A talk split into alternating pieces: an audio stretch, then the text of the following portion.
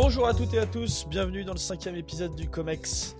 Nous avions laissé Don Gianni sur le podium du stade Loussaï de Doha en décembre 2022 au sortir de la victoire de l'Argentine sur la France et après une Coupe du Monde qui s'était déroulée sans accroc.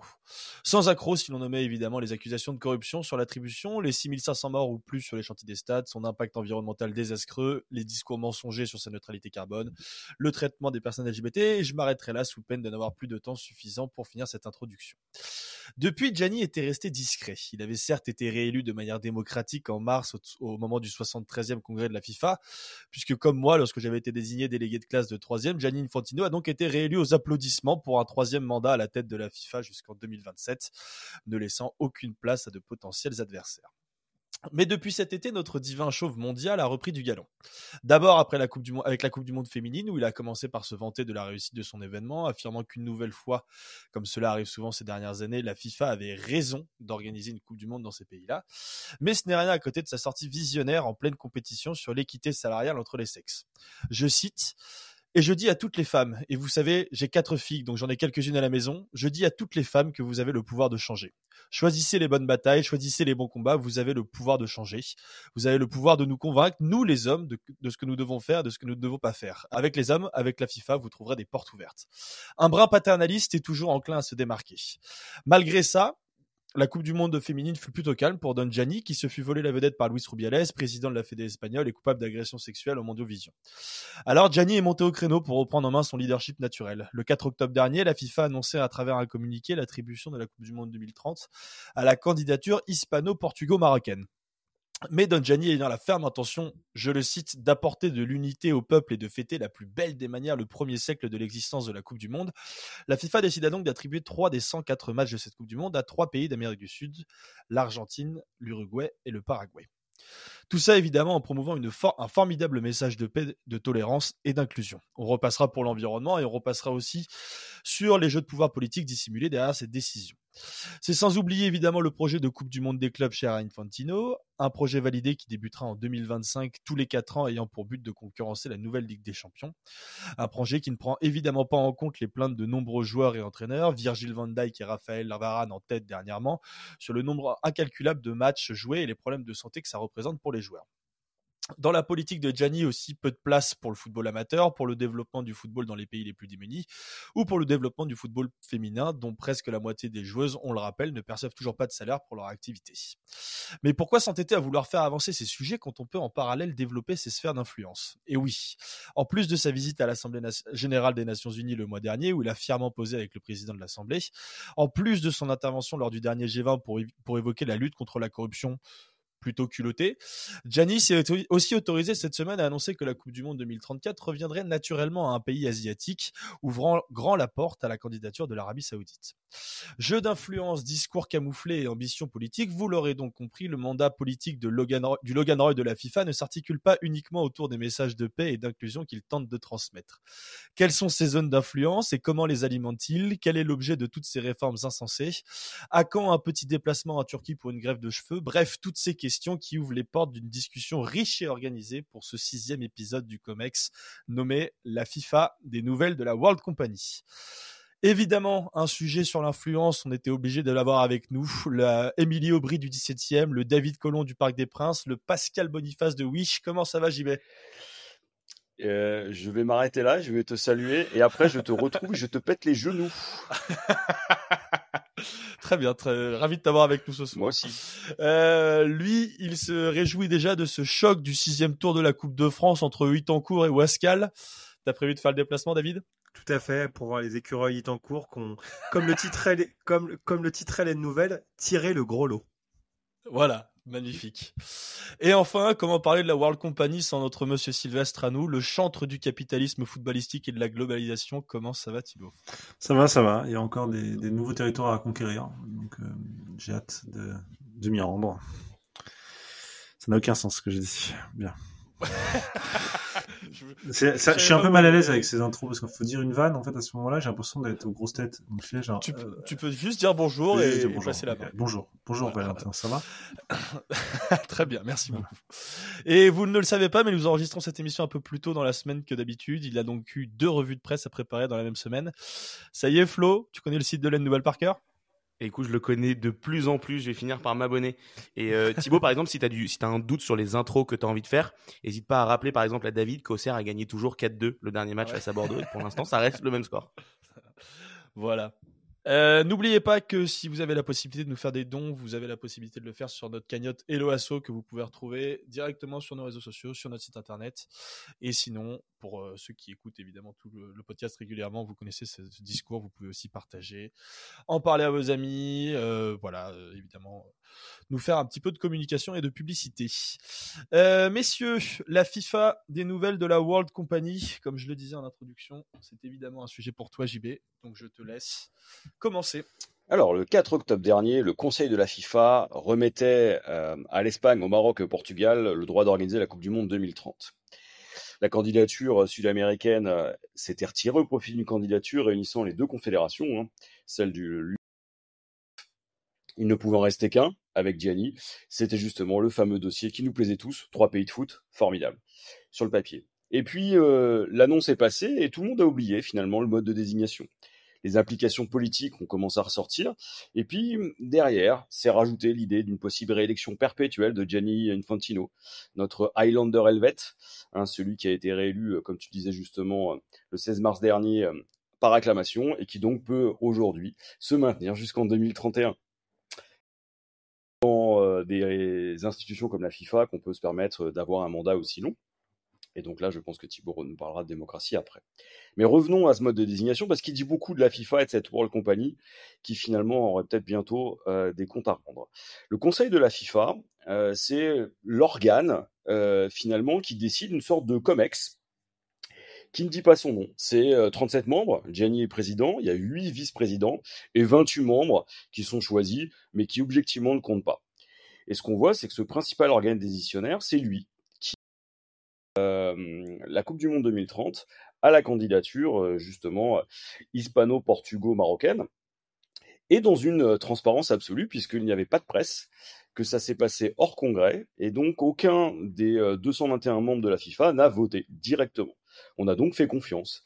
Gianni Infantino, à ce moment-là, a renoué avec le bon vieux système du comité exécutif de la FIFA, cher à Seb Blatter. Et oui, vous vous souvenez, vous aviez aimé Qatar 2022, vous allez adorer la suite. Le système est légal. Bon, euh, au statut de la FIFA et il est soumis aux fameuses règles de compliance habituelles. Mais ça nous dit quand même beaucoup du fonctionnement du président et de l'institution, puisque derrière, il est avant tout affaire de politique. Je vous rappelle que l'édition 2026 va aux États-Unis, au Canada et au Mexique, et que euh, elle a été attribuée de manière extrêmement habile aux États-Unis hein, suite au scandale de la FIFA. Hein, vous vous souvenez, sa Blatter est parti et derrière il fallait nettoyer les écuries d'Ogias. Ça a donné lieu à une intervention. Et derrière, on a eu la chance pour les États-Unis de n'avoir que le Maroc en face. Ça tombe bien, le Maroc revient en 2026 et euh, avec euh, l'Espagne. Euh, 2030 et avec l'Espagne euh, et le Portugal, ils forment un trio assez unique auquel s'est adjoint l'Ukraine, qui bizarrement au moment de la désignation a disparu. Peut-être une influence là encore de la World Company et de ses intérêts.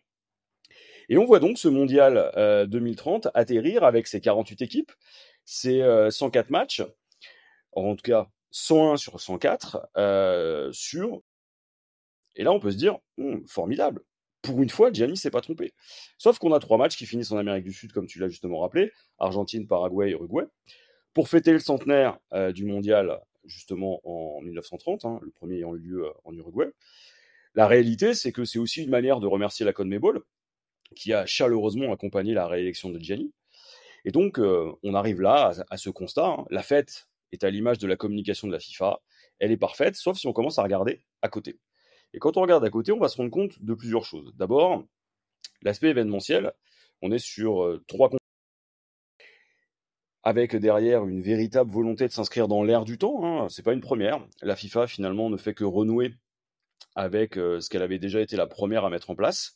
Je rappelle qu'en 2002, on avait euh, une organisation euh, Japon-Corée du Sud pour le mondial. Ça avait, séduit et souri au bleu. Hein.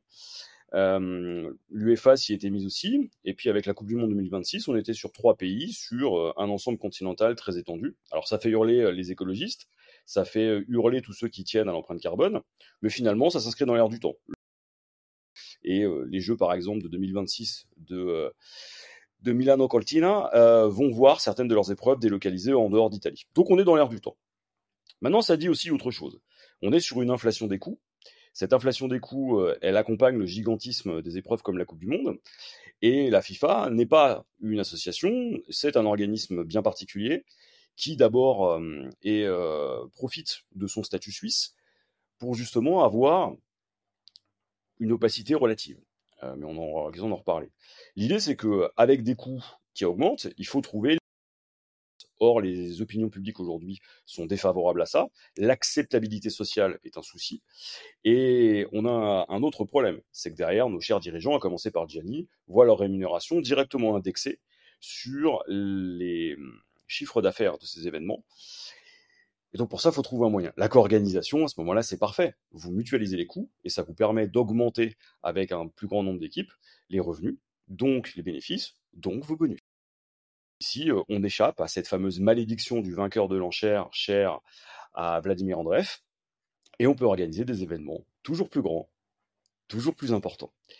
Une fois qu'on a dit ça, on se rend compte aussi que ça permet de régler certains problèmes géopolitiques. Vous n'avez pas à choisir, puisque tout le monde est là vous pouvez contenter tout le monde. Et c'est là où euh, la deuxième dimension politique de cette désignation pour 2030 est intéressante. Quand vous connaissez les statuts de la FIFA, vous savez que dès lors qu'une confédération obtient, ne peut pas se présenter pour l'organisation du suivant. Or là, Gianni Fontino ne contente pas une confédération, non pas deux confédérations, mais trois.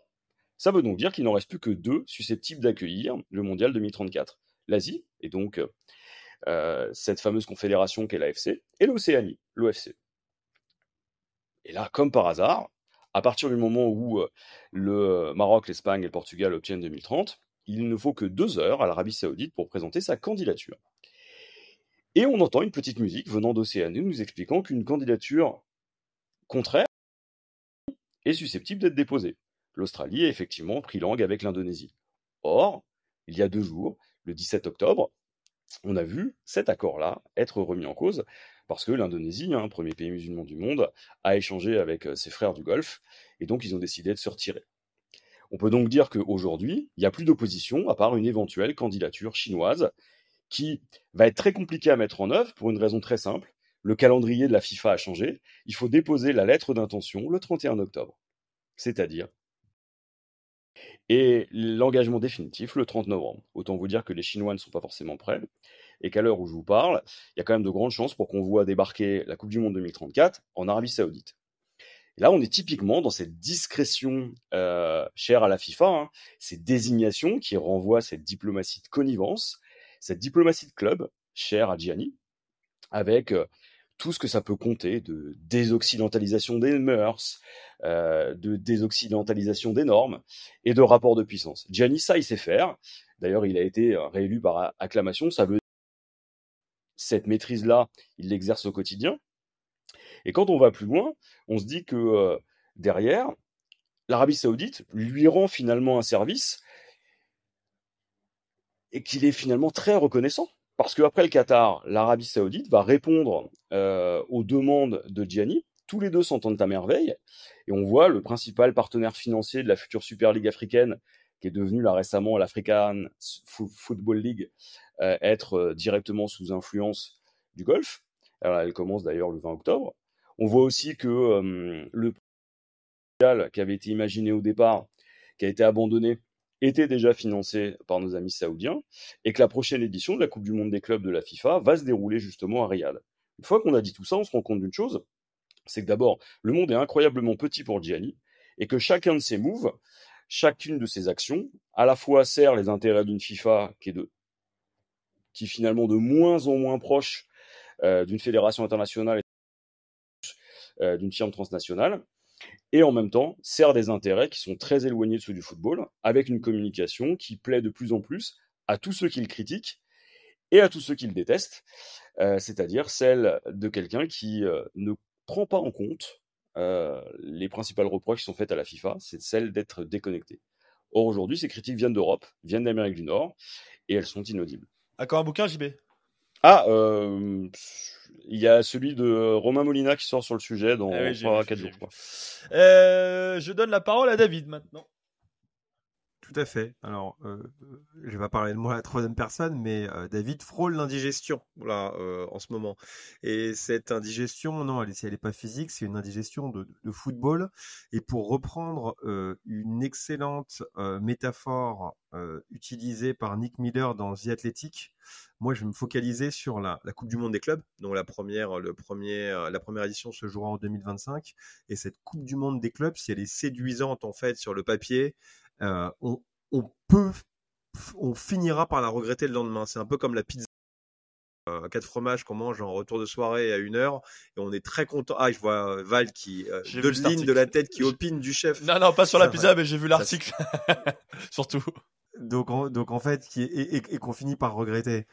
Et, euh, et, et c'est exact. Je pense que c'est une métaphore en fait qui, qui, qui, est très juste. En fait, je, je veux pas me l'approprier. C'est pour ça que j'ai cité l'auteur. Et euh, à, à, à la, au championnat du monde, de, à la future Coupe du Monde des clubs, pardon. Produit, euh, quel est le produit qui va euh, susciter, qui suscite d'ailleurs d'avance euh, mon indigestion? C'est euh, une Coupe du Monde donc qui aura lieu tous les quatre ans des clubs avec 32 équipes, 8 groupes de 4, donc 7 matchs maximum pour le vainqueur.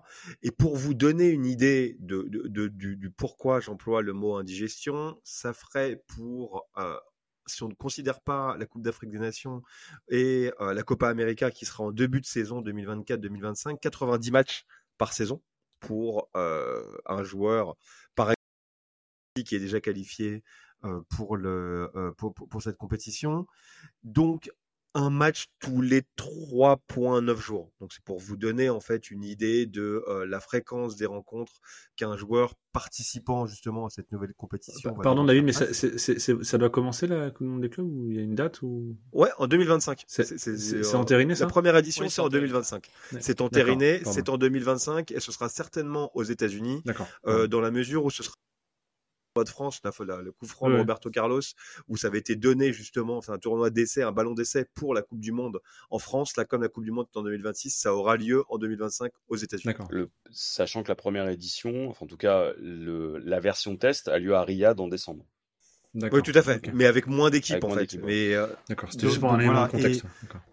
Ouais, tout à fait. Et c'est, euh, on est passé, je, je sais pas si moi c'était un de mes, un, Madeleine de Proust, c'était la Coupe intercontinentale. Moi, quand j'ai grandi, c'était souvent le Sao Paulo Dry, ça se jouait à Tokyo, euh, et c'était euh, une des seules fois où on pouvait voir jouer euh, donc les grands joueurs américains. C'est le vainqueur de la Copa Libertadores qui jouait contre le vainqueur de la des Champions, et ça sacrait justement le, le championnat champion du monde des clubs. Donc cette digestion, elle est difficile. Pourquoi? Il y a tout d'abord, en fait, une sportive. Le but de cette compétition, c'est de sacrer le champion du monde des clubs. Mais si on se rend compte de la, si on réfléchit à la structure des qualifiés, ça n'a absolument aucun sens. C'est-à-dire que il y aura, par exemple, les quatre vainqueurs des ligues des champions locales, européennes, asiatiques, africaines, océaniennes, plus les équipes les mieux classés durant les quatre il y aura enfin un classement années les équipes les mieux classées. Par exemple, une équipe comme Liverpool est déjà sûre et certaine, Arsenal par exemple, est déjà sûre et certaine de ne pas y participer. Donc même si Liverpool ou Arsenal gagnent deux fois la première ligue entre-temps, ils sont sûrs et certains de ne pas y participer parce que le coefficient fait qu'ils ne pourront jamais en fait accéder à cette compétition D'autant plus que le nombre d'équipes par pays est limité à deux, à moins qu'il y ait plus d'équipes qui euh, d'un pays qui gagnent les ligues des champions locaux. Ensuite, il y a le risque que je qualifierais de morale psychologique, et je vais renvoyer à l'interview de Raphaël Varane sur euh, le manque de repos, le manque de coupure, le manque de déconnexion du footballeur, en lui rajoutant une compétition format Coupe du Monde, durée Coupe du Monde, les années impaires, ça veut dire que ça le coupe complètement de son milieu familial, ça l'empêche de déconnecter, ça l'empêche aussi euh, de, de, reposer, que ce soit son, cerveau et son esprit. Et euh, on ne peut pas, on, ne pourra pas s'étonner de joueurs qui arrêtent de plus en plus vite ou qui, euh, ou qui prennent leur retraite internationale, qui qui, qui font des impasses et c'est vraiment dommageable pour le, football du haut niveau. Et j'ai vraiment du mal à, à, voir l'intérêt de cette. De, sur le point de vue en fait moral et psychologique, on, parle de plus en plus de la santé psychologique du footballeur. J'ai vraiment du mal à voir comment l'empilement de compétitions euh, cette, nouvelle, cette, nouvelle compétition en, est l'exemple. Euh, quel, impact bénéfique pourrait, euh, pourrait avoir cette nouvelle compétition sur la, santé morale et psychologique du, footballeur Ensuite, il y a un vrai risque financier. C'est-à-dire que jusqu'à quand, quand, l'élastique, en fait, va, éclater pour, vous donner une idée de, la récompense financière de cette nouvelle compétition, c'est 150 millions d'euros de price pool en fait, à répartir entre les différents. La compétition actuelle, c'est 16 millions d'euros. Donc. Donc, si vous voulez, ça va en plus créer une nouvelle distorsion de concurrence, un peu à l'image des, euh, des tournées américaines, d'ailleurs les ou les tournées de, de pré-saison, qui s'évaluent parfois à 20-30 millions. Donc ça va encore plus créer un fossé entre les équipes de tête et les, les équipes encore plus petites. Donc il y a un vrai risque économique et il y a surtout ce risque de dilution qu'on connaît bien en, finance ou de dévaluation du produit dans, la mesure où à quel moment cette course à la taille critique, à quel moment trop trop de football tuera le football? À quel type de sponsor, en fait, le, euh, euh, la FIFA pense avoir accès pour coller une compétition qui va pas forcément être appréciée par les clubs, dans la mesure où ça va clairement être une imposition. On l'a vu avec le, avec, le nombre de joueurs, sans autre retombée que financière, au final. Et euh, pour vous donner une idée de, de, des retombées financières, c'est 150 millions, c'est 1,5 fois le budget de Nice, c'est deux fois le budget de Nantes, c'est trois fois le budget de Lorient, c'est cinq fois le budget d'Auxerre. Donc ici, on ne peut pas critiquer la répartition de la manne financière CVC et en plus promouvoir une compétition sortie de terre qui va creuser encore une fois l'écart entre les clubs. Et très franchement, alors, vous l'entendrez pas souvent dans ma, dans, ma bouche, mais je pense que au niveau de, la fréquence, de la, la, fréquence, la taille des, compétitions, on arrive à un point de rupture où la, la nécessité de croissance, il y a une vraie nécessité au moins de stabilité. L'argument de, euh, de la que euh, cette Coupe du Monde des clubs, le slogan c'est Growing the Game, c'est faire croître le jeu. Et l'argument, c'était de dire si euh, les compétitions n'évoluent pas, il n'y a pas de nouvelles compétitions, le football, le football n'avance pas. Mais en fait, c'est faux. C'est-à-dire que là, très franchement, j'ai du mal à comprendre l'intérêt de cette compétition, alors que, euh, à part bien évidemment pour, euh, pour, les peu d'équipes qui vont la rencontrer, alors qu'il y a énormément d'autres euh, d'autres priorités que va que, va en, introduction. Et moi, je pars du principe qu'il y a une expression anglaise qui dit If it's not broken, why fix it? C'est-à-dire que tout, si ça fonctionne, pourquoi essayer d'améliorer? Pourquoi toujours cette course à la nouveauté? Pourquoi cet empilement de compétition Pour des raisons qui seront même pas forcément financières parce que c'est même pas sûr que les sponsors soient au rendez-vous, c'est pas sûr que euh, les, les, les, les téléspectateurs soient au rendez-vous c'est une, compétition qui présente très très peu d'intérêt. Donc je pense que cette, euh, cette compétition crée de toutes pièces qui ne répond à aucune demande. C'est-à-dire que les joueurs sont plus ou moins contre. Il y a des, il y a des Varane, Xavi qui est entraîneur, s'est prononcé contre l'empilement de, des compétitions. Il n'y a pas forcément de demande des téléspectateurs pour plus de rencontres c'est une, euh, une compétition qui sort que de l'imagination en fait de, consultants ou de Gianni Infantino qui ne répond à aucun besoin et qui, euh, qui ne fait que, j'ai l'impression que c'est c'est une émanation qui n'est faite que, que pour justifier l'emploi de Gianni Infantino, qui ne répond absolument à aucune idée. Donc c'est bien en fait quelque chose qui va dans la stratégie globale euh, de la FIFA, qui est, comme tu le disais, JB, très très très difficilement lisible ou trop difficilement, trop trop lisible justement. Merci David. Euh, Thibaut, je te laisse finir. Euh, oui, alors euh, merci les gars pour euh, ces exposés riches. Moi, je, je voulais euh, continuer un peu sur, sur cette lancée-là en, en essayant peut-être euh, faire un petit exercice de pensée, d'essayer de comprendre, de te mettre dans la tête de Gianni Infantino et dans la tête, en tout cas, de, comme de comprendre le concept qui est employé. Euh, à quelle idée il renvoie À quelle idée renvoie cette idée que le football de- devrait grandir À quelle idée renvoie cette idée cette euh, obsession euh, des nouvelles parts de marché, hormis la question purement de l'argent, mais essayer de comprendre la- l'aspect moral, si je puis dire, au sens large du terme. hein. Sur quelle idée ça repose, sur quel fond ça repose? Euh, parce qu'on n'a pas des idées comme ça qui sortent du chapeau. La cupidité ne suffit pas. On voit bien que la cupidité c'est pas la seule, c'est pas la seule logique. Et on pourrait en tout cas essayer de jouer à s'imaginer que c'est pas que la cupidité. Il y a, quelque chose qui répond. enfin, l'attitude de, de, d'Infantino répond à un besoin, à un désir qui est présent actuellement, qui est dans l'air du temps euh, et qui nous échappe un peu. Donc, euh, j'avais envie d'essayer de comprendre ça, et je crois que ça revient à cette idée de, qui est finalement une idée euh, au départ assez française. C'est pas pour rien que les Français ont inventé la FIFA aussi, entre autres. JB, corrige-moi, mais je crois que c'est bien les Français qui ont inventé la FIFA. Et Ouais, puis tout elle à fait, va ouais. bientôt revenir, parce que fiscalement, Emmanuel Macron fait tout pour qu'elle revienne. Voilà, c'est l'idée, cette idée française qui consiste à, à vouloir organiser la réalité, mais surtout au nom d'idées universelles. C'est toujours cette idée d'universali- d'universalisme. L'universalisme, si on veut, on, revient à l'étymologie de l'universel. C'est une étymologie assez, par- assez paradoxale avec le sens que, que l'universel a pris. L'universel, dans le sens courant, c'est ce qui est valable, et en sens philosophique aussi, désormais. Enfin, désormais, enfin, la manière dont il est utili- utilisé, c'est ce qui est valable partout, tout le temps, avec tout le monde, et de tout temps. L'universel, ça s'oppose au singulier. Singulier, ce qui est valable dans un seul lieu, dans un seul temps, avec, euh, une, seule, personne. L'universel, c'est ce qui est valable en tout lieu, en tout temps.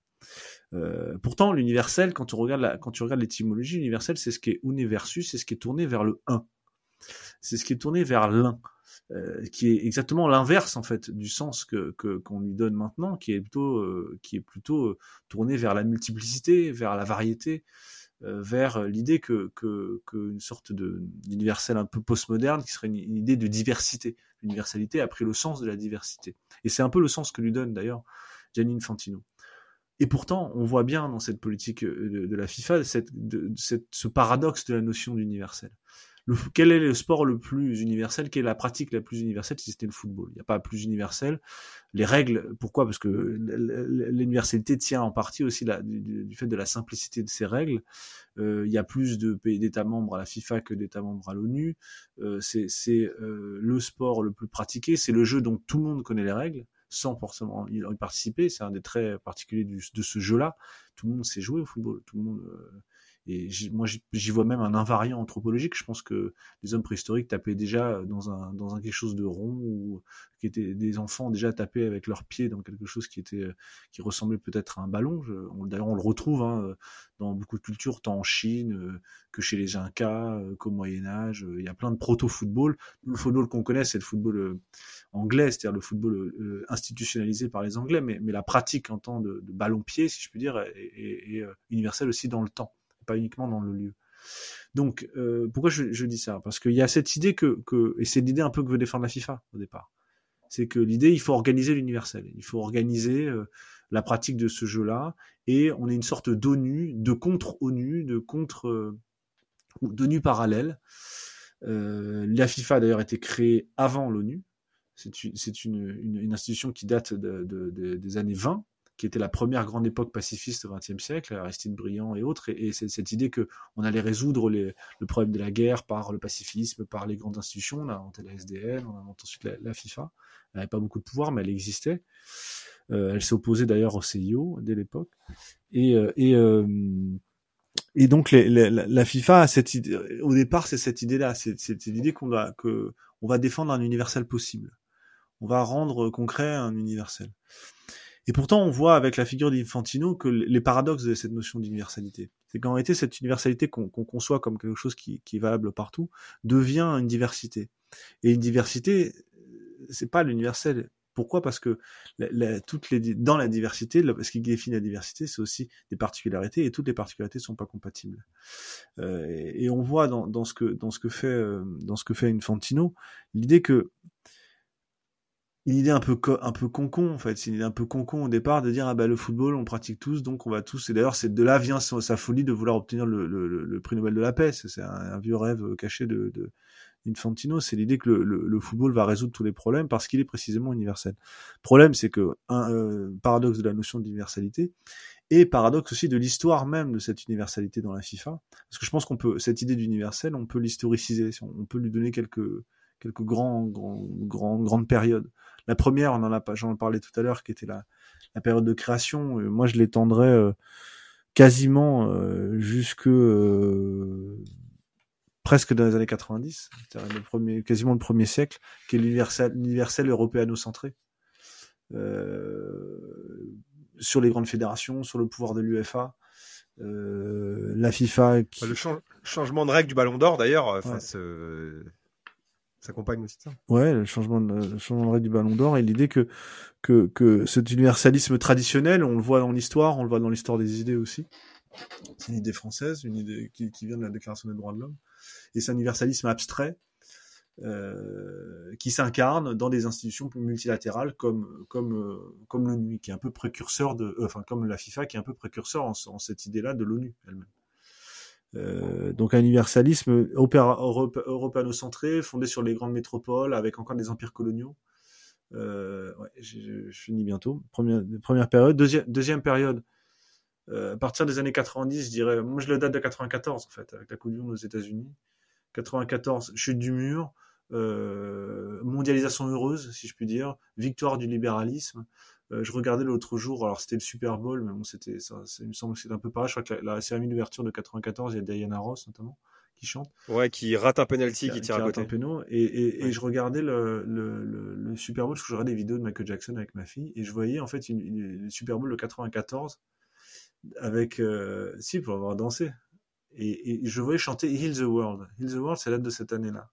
Et Heal the World, c'est vraiment des enfants qui sont ouais, faut sauver le monde, etc. Et, et je me rappelais en fait que cette époque-là est une période de, de quasiment de naïveté euh, philosophique. On s'imagine qu'on va ouvrir les frontières, on va on va ouvrir le monde. Euh, c'est la fin du, du, du, bloc soviétique, les États-Unis sont vainqueurs.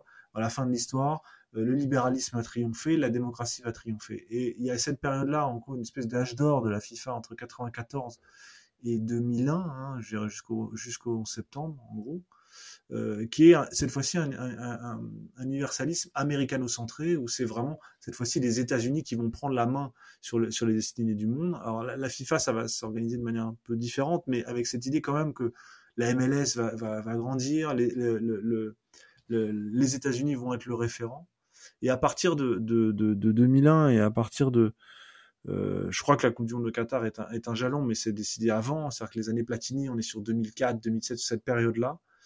Euh, on a un, universalisme, pardon, cette fois-ci arabo-centré, où, euh, j'emploie le terme arabe à, à dessein, c'est-à-dire que c'est vraiment le, centre de décision et, la, même le centre de la notion d'universel elle-même se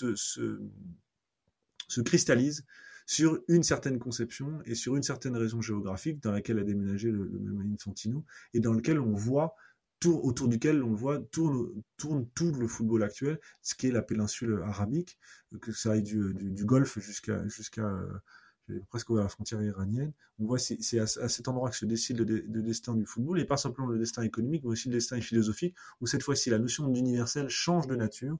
Il s'agit plus d'un universalisme abstrait, où on va défendre partout dans le monde la même idée, mais une sorte d'universalisme du particulier, où chacun va défendre sa conception du football et sa conception de l'universel.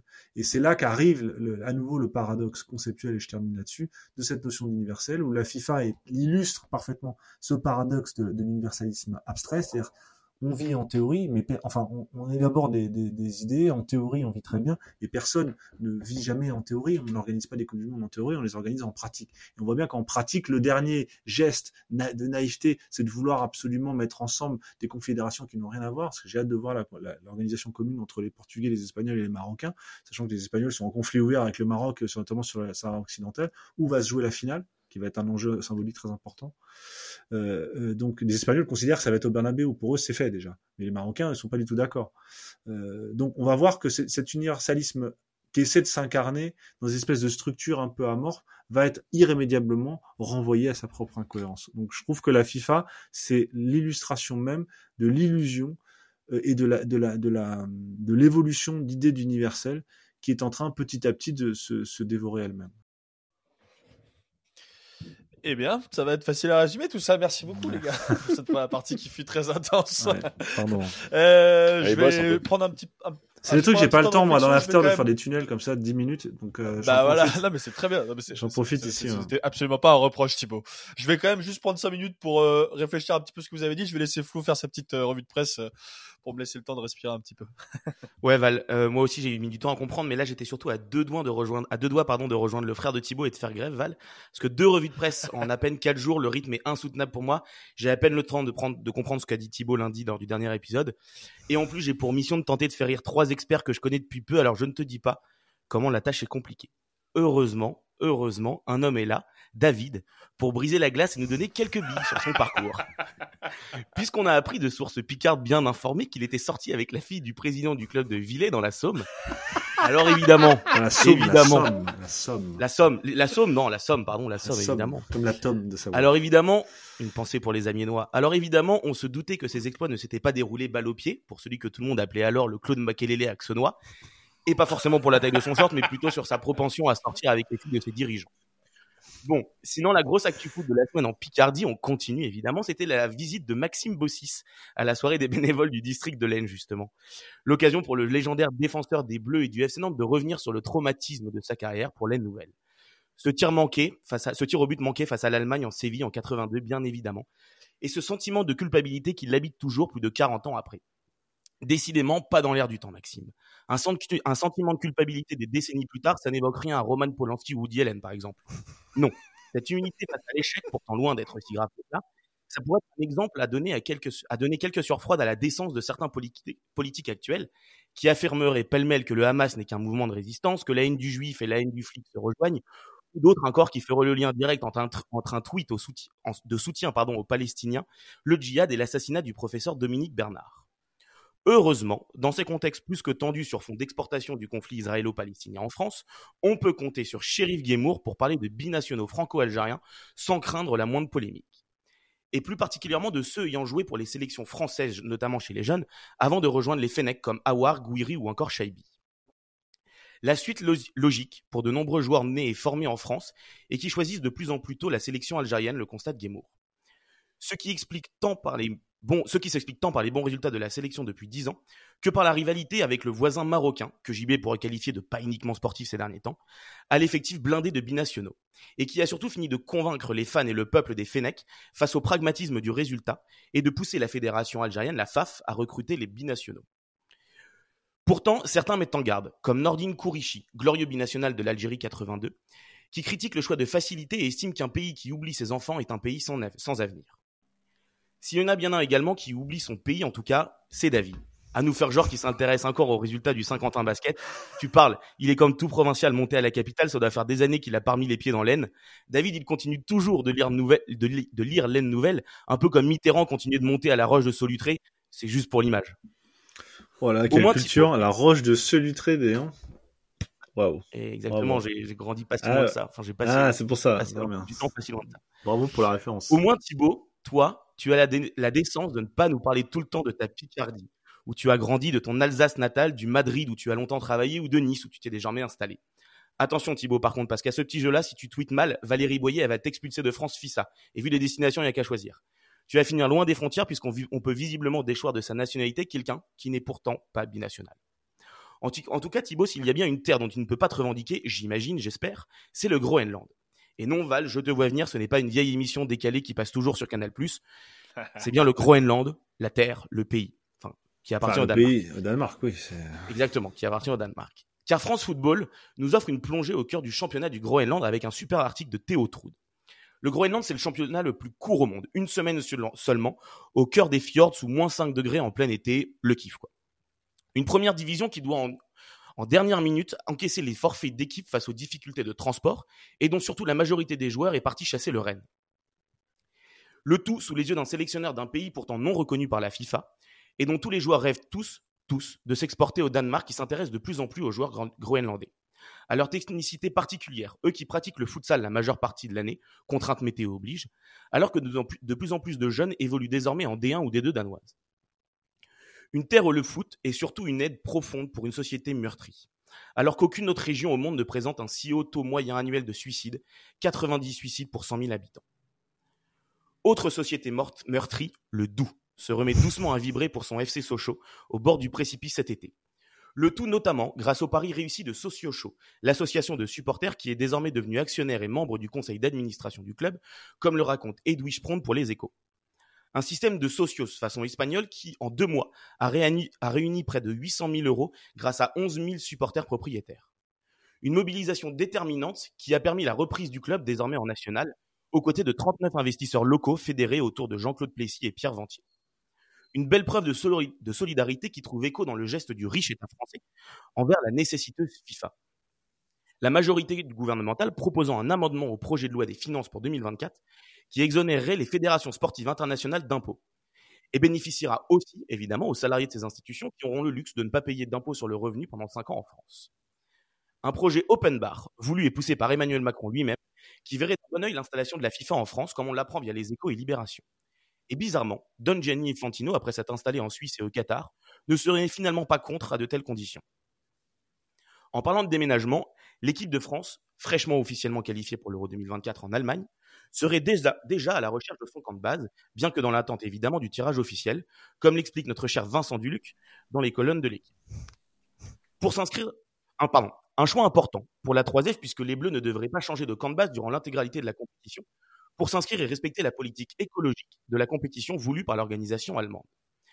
Les 24 équipes qualifiées seront ainsi affectées à des zones géographiques, afin qu'elles effectuent au moins deux de leurs trois déplacements du premier tour, en train ou en car.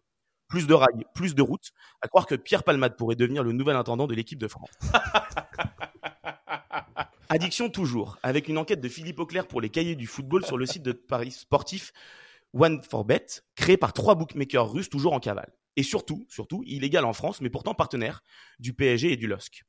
Et qui permet aujourd'hui, toujours à l'encontre de la loi, de miser grâce à un simple VPN sur des matchs amateurs français de la N1 à la N3.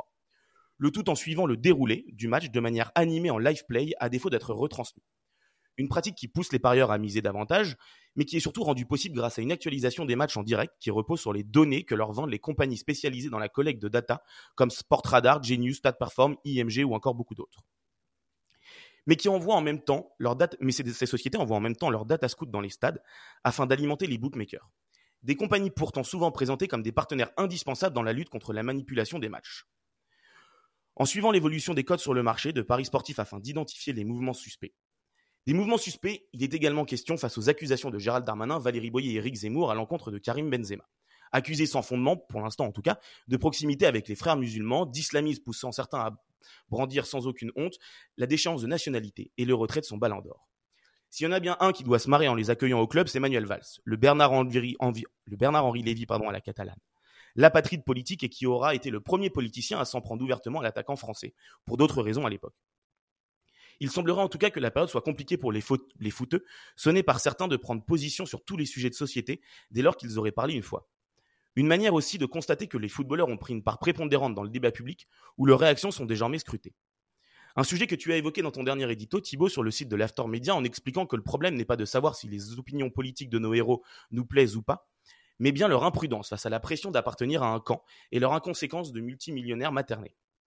D'imprudence et d'inconséquence, il aura en tout cas toujours été question au cours des 16 années de carrière d'Eden Hazard, qui tire sa révérence après un match de charité, mercredi dernier. Un rêveur qui jouait pour l'amour du foot, sans penser à demain ou à la perte de balle qui suivra sa prise de risque, comme le pleure Mathieu Darbas dans sa lettre à Eden Hazard sur le site de SoFoot. Un joueur qui aura surtout illuminé l'Europe de sa classe et de son talent, de son flair et de sa légèreté, loin du cyborg galant ou de l'insatiable Mbappé. Une inconséquence balle au pied de Lille à Stanford Bridge en passant par Bruxelles, devenus les véritables jardins d'Éden. Magnifique Flo, très belle conclusion, excellent. Euh, Bon, je, je, ne perds pas de temps, j'enchaîne directement puisque nous sommes déjà quasiment à 45 minutes d'émission, donc je me permets un petit rappel de ce que vous avez dit rapidement. JB, toi tu parles évidemment de l'attribution, des systèmes d'attribution de la Coupe du Monde, euh, notamment via le, son mode de désignation que tu questionnes, notamment qui est fait par le Conseil de la FIFA, qui est représenté essentiellement par Gianni Infantino, euh, un conseil qui est fait, qui prend des décisions sans aucune transparence, pas de vote, pas de presse. C'est un système qui est légal, mais qui en dit beaucoup sur le fonctionnement politique de la FIFA. Tu cites pour illustrer ça les attributions de la Coupe du Monde 2026 accordées aux États-Unis, enfin à l'Amérique du Nord suite au scandale de la FIFA, et de la Coupe du Monde 2030, qui est une manière de remercier le CONMEBOL qui a participé à l'élection de Don Gianni. Euh, tu parles ensuite des épreuves multi-pays, qui est, euh, dans, plusieurs pays, pardon, qui est évidemment quelque chose de critiqué, mais dans l'air du temps et qui représente évidemment beaucoup d'enjeux, à la fois des enjeux économiques parce qu'il permet de réduire les coûts et aussi par conséquence d'augmenter les rémunérations des dirigeants, et un impact géopolitique puisqu'il permet de satisfaire trois confédérations, ce qui ouvre la porte aux, deux restantes et notamment à la confédération asiatique avec la candidature de l'Arabie saoudite. Et tu estimes que chacun des moves de Gianni Infantino sont pensés et réfléchis sans prendre en compte les critiques européennes et nord-américaines. David, toi tu te focuses plutôt sur la Coupe du Monde des clubs. Tu as évidemment, suite à cette du Monde, à l'annonce de cette Coupe du Monde, eu quelques petits problèmes intestinaux. Euh, une digestion difficile, notamment parce qu'il y a une indigestion sportive selon toi, puisque la structure des qualifiés n'a pas de sens. Les équipes les mieux classées sur les quatre dernières années sont qualifiées, ce qui selon toi n'a aucun sens. En plus de ça, ça rajoute un format Coupe du Monde au milieu d'une saison. Et donc tu es inquiète aussi pour la santé des joueurs. Et tu parles aussi du risque financier et tu te poses la question de savoir quand est-ce que l'élastique va éclater. Pour toi, c'est une nouvelle distorsion de concurrence qui crée un fossé encore plus important et une potentielle aussi d'évaluation du produit football. Et tu penses qu'on arrive aujourd'hui à un point de rupture sur la croissance des compétitions? Et t'interroges sur cet empilement des compétitions. Et quant à toi, Thibaut, tu essaies de te mettre dans la tête de Gianni Infantino. Pourquoi le football doit continuer à grandir? Tu essaies de comprendre l'aspect moral, parce que selon toi, la cubitité n'est pas la seule logique. Euh, selon toi, son attitude répond aussi à un besoin, un désir qu'on ne comprend pas. Euh, et tu introduis la notion d'universalisme, qui est à la base une, à la base une étymologie paradoxale, puisque l'universalisme, c'est ce qui est valable partout, tout le temps, avec tout le monde. Et pour, euh, pourtant, le mot universus, c'est ce qui ceci est tourné vers le 1. Et dans la politique de la FIFA, tu notes ce paradoxe de l'universalité, puisque c'est le sport le plus pratiqué, qu'il faut organiser l'universel. Et pourtant, avec euh, Infantino, on promeut la diversité, ce qui est différent de l'universalité, euh, parce que chaque diversité a des particularités. Tu me dis hein, si, je, si je commence à raconter ça, par rapport à ce que as dit. et, tu, et tu distingues ensuite euh, trois phases différentes sur l'universalité. Une première phase qui, qui correspond à la création des institutions, une deuxième phase entre 1994 et 2001 qui est de l'universalisme américano-centré, et une, une, dernière phase à partir des années 2010 qui est un universalisme arabo-centré auquel Gianni participe évidemment, et tu, estimes que l'universalisme devient particulier, et c'est un universalisme abstrait et incohérent. C'est un universalisme qui, on passe de l'universalité à la diversité. Exactement. Merci pour euh, d'avoir schématisé tout ça en une phrase. Euh, bon les gars, on a bien avancé sur, euh, en termes de temps sur cette première partie, donc on va avoir un temps de discussion un petit peu plus réduit, mais on va quand même prendre un quart d'heure, 20 minutes pour, pour parler de tout ça. Donc je vous laisse enchaîner. JB, est-ce que tu voulais réagir à ce qui était dit dans cette première partie? Je vais, je vais aller dans le sens de Thibaut, parce que c'est, c'est l'objet de mon prochain bouquin qu'on signe avec Lucas Aubin, sur le changement finalement du monde du sport, sur la question des narratifs. Euh, c'est-à-dire la manière dont le sport raconte le monde et la manière dont le monde se sert du sport pour se raconter euh, et pour montrer ses, ruptures. Quand on regarde euh, le discours de Gianni Infantino, je ne sais pas si vous vous en souvenez, cette fameuse phase incroyable après les critiques adressées au Qatar, où à Doha, il dit Je suis un migrant, je suis homosexuel, je suis roux. Et je me souviens m'être, moi, simplement énervé. Et deux mois après, j'ai repris le discours dans sa totalité, je l'ai relu entièrement et j'ai compris ce qu'il voulait faire. En gros, il ne nous parlait pas à nous.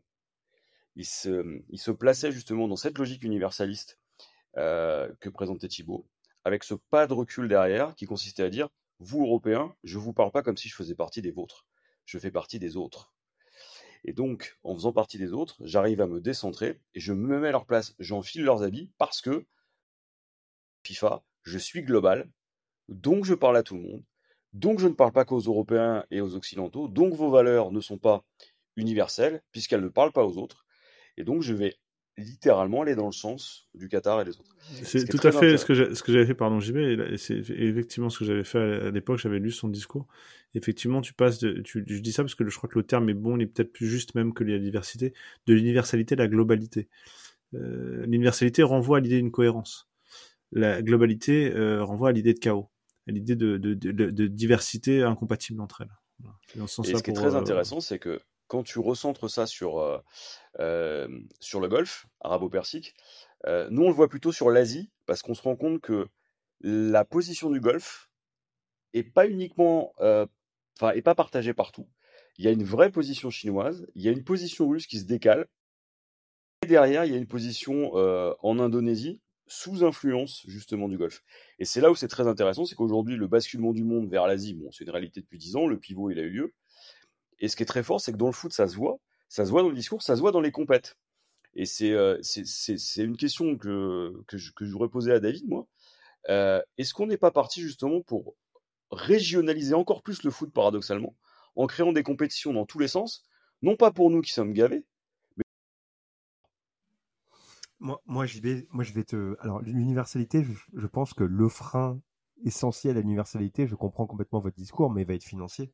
Mmh. Regardez euh, le Qatar pour des raisons, alors c'est amusant, financières, ont renoncé à construire euh, 12 stades aux normes euh, FIFA et ont décidé de faire leur euh, Coupe du Monde à quel pays, à moins de partager, mais de diluer énormément, de répartir la charge financière de l'organisation d'une grande compétition, avec l'augmentation des coûts de construction, avec la technicité, le prix des stades. Un, stade, c'est quasiment un milliard d'euros maintenant. Le stade de Tottenham, un stade pour être au dernier cri, c'est quasiment un milliard d'euros. Quel pays, quel est le nombre de pays qui va pouvoir, euh, avec l'élargissement des compétitions, accueillir des compétitions à 48 euh, dans le futur? L'universalité, elle est un peu mise à mal par ça et aussi par la question écologique. Mais très franchement, moi je la comprends l'universalité, mais j'ai un peu peur que euh, dans trois quatre attributions, bah, on tourne sur euh, soit sur des euh, compétitions oui régionalisées avec un peu faites de briquet de broc, ou alors qu'on tourne sur États-Unis, Angleterre, France, Allemagne, pays du Golfe, Japon, Australie et basta. En fait, si tu veux. Donc en fait, cette, cette, cette histoire de rotation de la FIFA, il sera mis à mal automatiquement, puisque euh, si tu alternes Euro, euh, Copa América, euh, Coupe d'Aconcacaf, euh, Coupe du Monde, mais très franchement, avec, avec, avec les coûts que ça engendre, les conditions d'accueil, mais tu auras quoi Une grosse poignée, dizaines de pays qui va pouvoir économiquement l'accueillir. La difficulté dans le, dans le passage de, de, paradigme, du paradigme de l'université au paradigme de la globalité, c'est que quand l'universalité, lui, reposait sur, un, sur un, une cohérence, c'est-à-dire un siège, tu avais un pays qui était euh, qui accueillait le monde à ce moment-là et c'est comme ça que fonctionnait l'universel. C'est-à-dire tu avais la, la, globalité sur un lieu géographique. C'est comme l'exposition universelle d'ailleurs enfin voilà et qui a toujours lieu dans une ouais. ville dans ouais, une ville dans, une dans un lieu. ouais. là on a un éclatement de la base qui fait que tu passes vraiment dans une dans l'idée d'une globalité. Et ce qui est marrant c'est que on règle ça d'un trait de plume quasiment. On dit bon bah on peut pas le faire on va répartir. Sauf que on, on, rate en fait le ce qui ce qu'était la, la cohérence propre de l'événement en le diluant au maximum. Et moi je me pose la question des conséquences de cette dilution euh, sur le sens même de la compétition. Parce qu'effectivement, si chacun organise sa propre Coupe du Monde dans son coin, bah, par définition, c'est plus la Coupe du Monde. C'est la Coupe du Monde. C'est la Coupe de ton. C'est la Coupe de ton. T'as plus d'identité. Voilà. Enfin, parce que l'universalité, parce que pour tenir l'universalité, il faut tenir les deux bouts du concept qui sont qui peuvent être paradoxaux, qui sont d'un côté la, la, la, diversité, mais, mais en même temps ramener à une cohérence et dans une unité. Là, euh, en faisant ça, tu casses ce qui est au départ la, le sens d'une exposition internationale, le sens d'un pays hôte. Hein. Le pays hôte, c'est ce pays qui accueille le monde chacun son tour. Où certes, tu pour des raisons électoralistes très très faciles à comprendre. Euh, tu gagnes à court terme, mais est-ce qu'à long terme, tu n'es pas en train de dévaloriser ta propre compétition?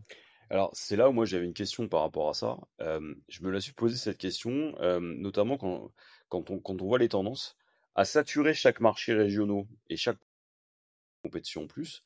Tu vas effectivement euh, diminuer la valeur de ton produit, son attractivité, son intérêt pour les sponsors, pour les spectateurs, etc. Tu vas te faire attraper par la NBA parce que c'est aussi la tendance.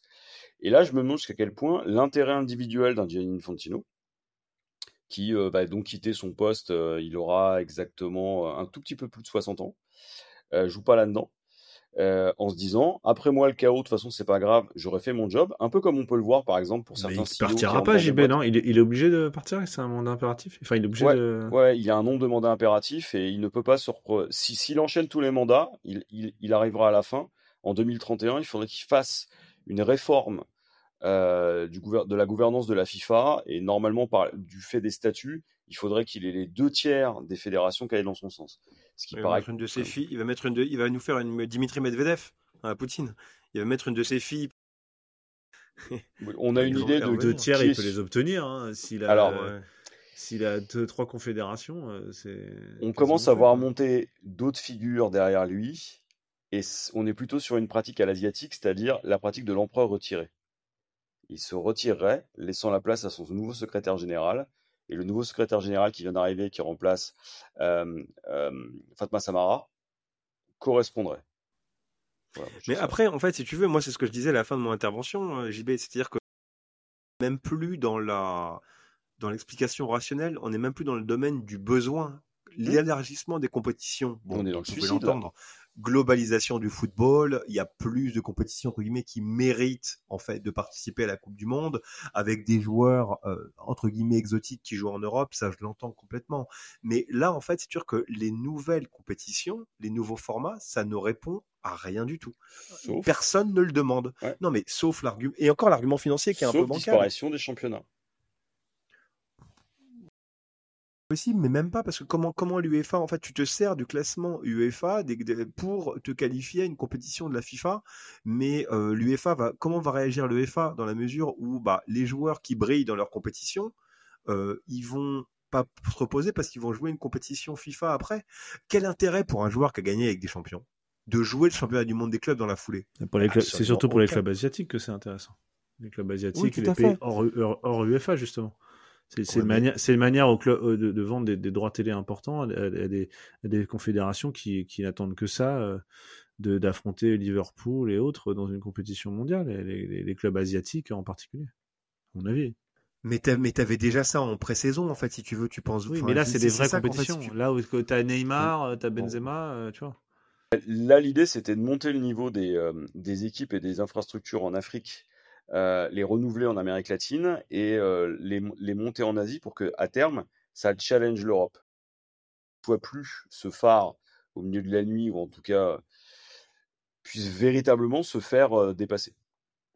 Ouais, c'est ce qu'on m'avait expliqué quand j'avais posé ces questions-là. Et j'y croyais pas au départ. Moi, pour moi, c'est suicidaire.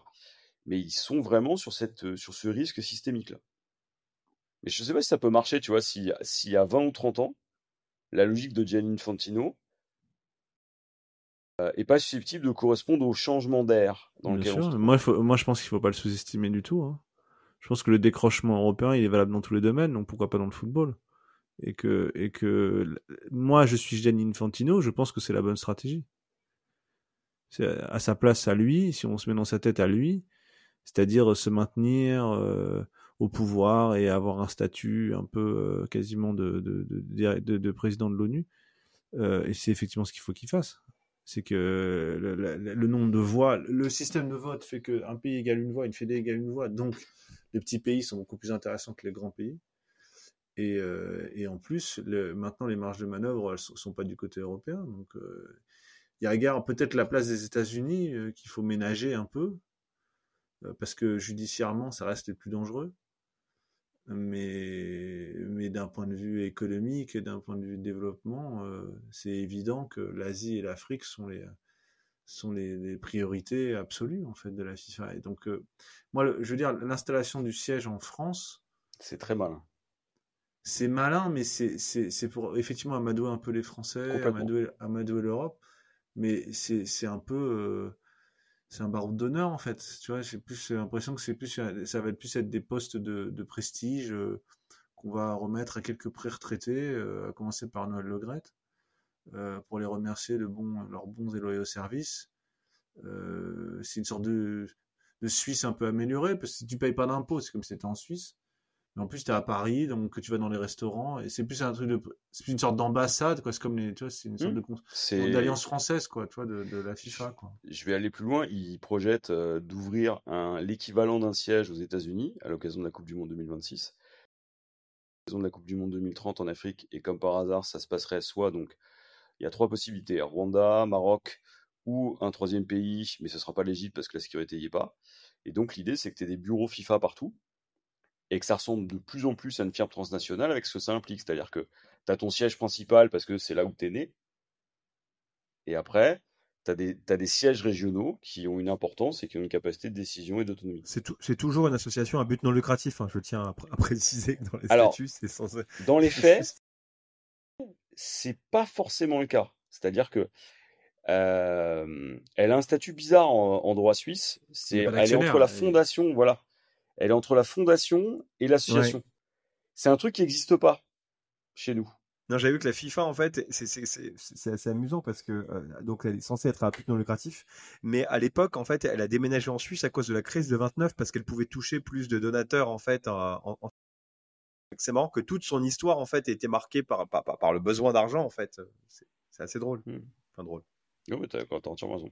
Oui, après, que, que c'est pas le c'est pas, moi je pense que c'est un problème de voir gagner de l'argent. Bon, c'est, c'est, je peux le comprendre. Ah, pas du tout. Non, mais ce que je veux dire, c'est que bon, euh, c'est pas une ONG, quoi. Donc, je peux comprendre qu'il, va être rentable. Après, la, la question, c'est si c'est ton seul, ton seul critère, ou si ton seul critère est la, la cupidité, c'est autre chose. Euh, qu'une entreprise veuille être rentable, je vois pas, c'est pas un crime, tu vois. La difficulté, c'est la répartition, c'est-à-dire que c'est l'argent qui est récolté. Au moins dans une entreprise, bon, bah, tu as les actionnaires, tu sais à qui c'est réparti, dans ce compte quel critère, tout ça, tout ça est fléché. Là, on a un peu du mal à comprendre où va l'argent, pour qui, euh, à quoi il sert.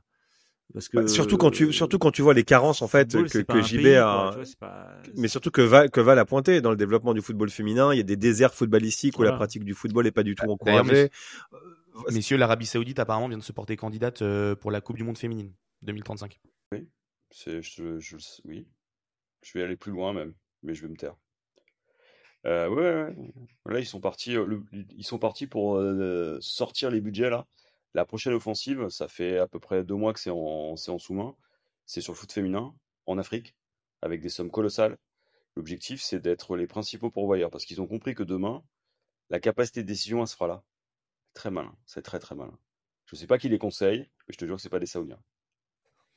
Et eh ben c'est parfait, ce sera le mot de la fin. Euh, merci JB. À moins que quelqu'un veuille rajouter un petit dernier truc. Bon, non, on est bon, on a fait le tour, super. Et eh ben on va quand même euh, terminer avec nos petits trocos habituels. JB, c'est toi qui commence? Euh, alors, je vous ai écouté les gars. J'ai regardé les quatre épisodes de Beckham. Je me suis tapé une, insomnie complète. Je suis devenu, je suis devenu fan du bonhomme. Je pensais pas avoir ces fêlures là. j'ai kiffé. Donc tu re-recommandes? Ah franchement ouais. bah très bien, parfait. Très étonné. Euh, David? Oui, alors moi je vais faire mainstream, mais quelqu'un qui qui mérite d'être écouté. Euh, je vous recommande pour tous les passionnés de, football européen et pour tous ceux à qui l'équipe du dimanche euh, ancienne édition avec Lorenzo Fanfani, Darren Tulette, Jean-Charles Sabatier et l'espagnol m'échappe, je crois que c'est Javier Sanchez, d'écouter Les Drôles de Dames sur RMC de Nicolas Jamin avec euh, Paulo Breitner, Fred Hermel, Julien Laurence et Johan Crochet. C'est deux heures de super résumé euh, du foot européen si vous n'avez pas tout suivi ou si vous avez tout suivi. Il y a pas mal de pop culture et c'est une émission euh, dans l'émission, un programme dans l'émission qui mérite d'être écouté et relayé. Moi, je prends beaucoup de plaisir à l'écouter en tout cas. Mmh, je confirme, c'est super.